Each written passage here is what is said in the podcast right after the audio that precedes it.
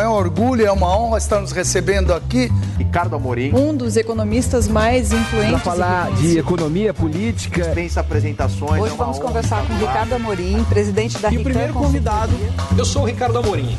Um grande prazer estar aqui com vocês.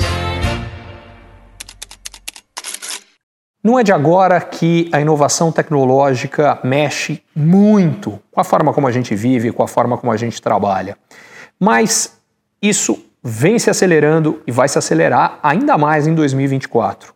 Com o surgimento há pouco mais de um ano da inteligência artificial generativa para o grande público, o que começou a acontecer é que todo mundo teve acesso a poder fazer coisas que antes eram absolutamente impossíveis. E à medida que cada vez mais gente mexe com isso, o que acaba acontecendo é que surgem coisas que ninguém pensava que poderia usar que começam a aparecer. E a gente vai ver isso cada vez mais agora no ano de 2024.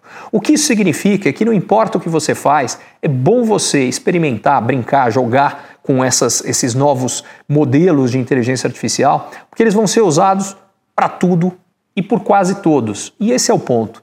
Eu não acredito que muita gente vai perder o emprego em 2024 por uma inteligência artificial. Mas eu acredito que muita gente pode perder o emprego em 2024 para alguém usando inteligência artificial. Seja quem usa e que vai ter mais oportunidade de emprego, e não aquele que não usa e que corre o risco de ficar sem o seu. Curtiu esse conteúdo? Assine para receber quando cada um dos próximos for publicado. E se de repente você achar que algum colega, amigo ou alguém da sua família pode gostar também, lembre de compartilhar. Até a próxima!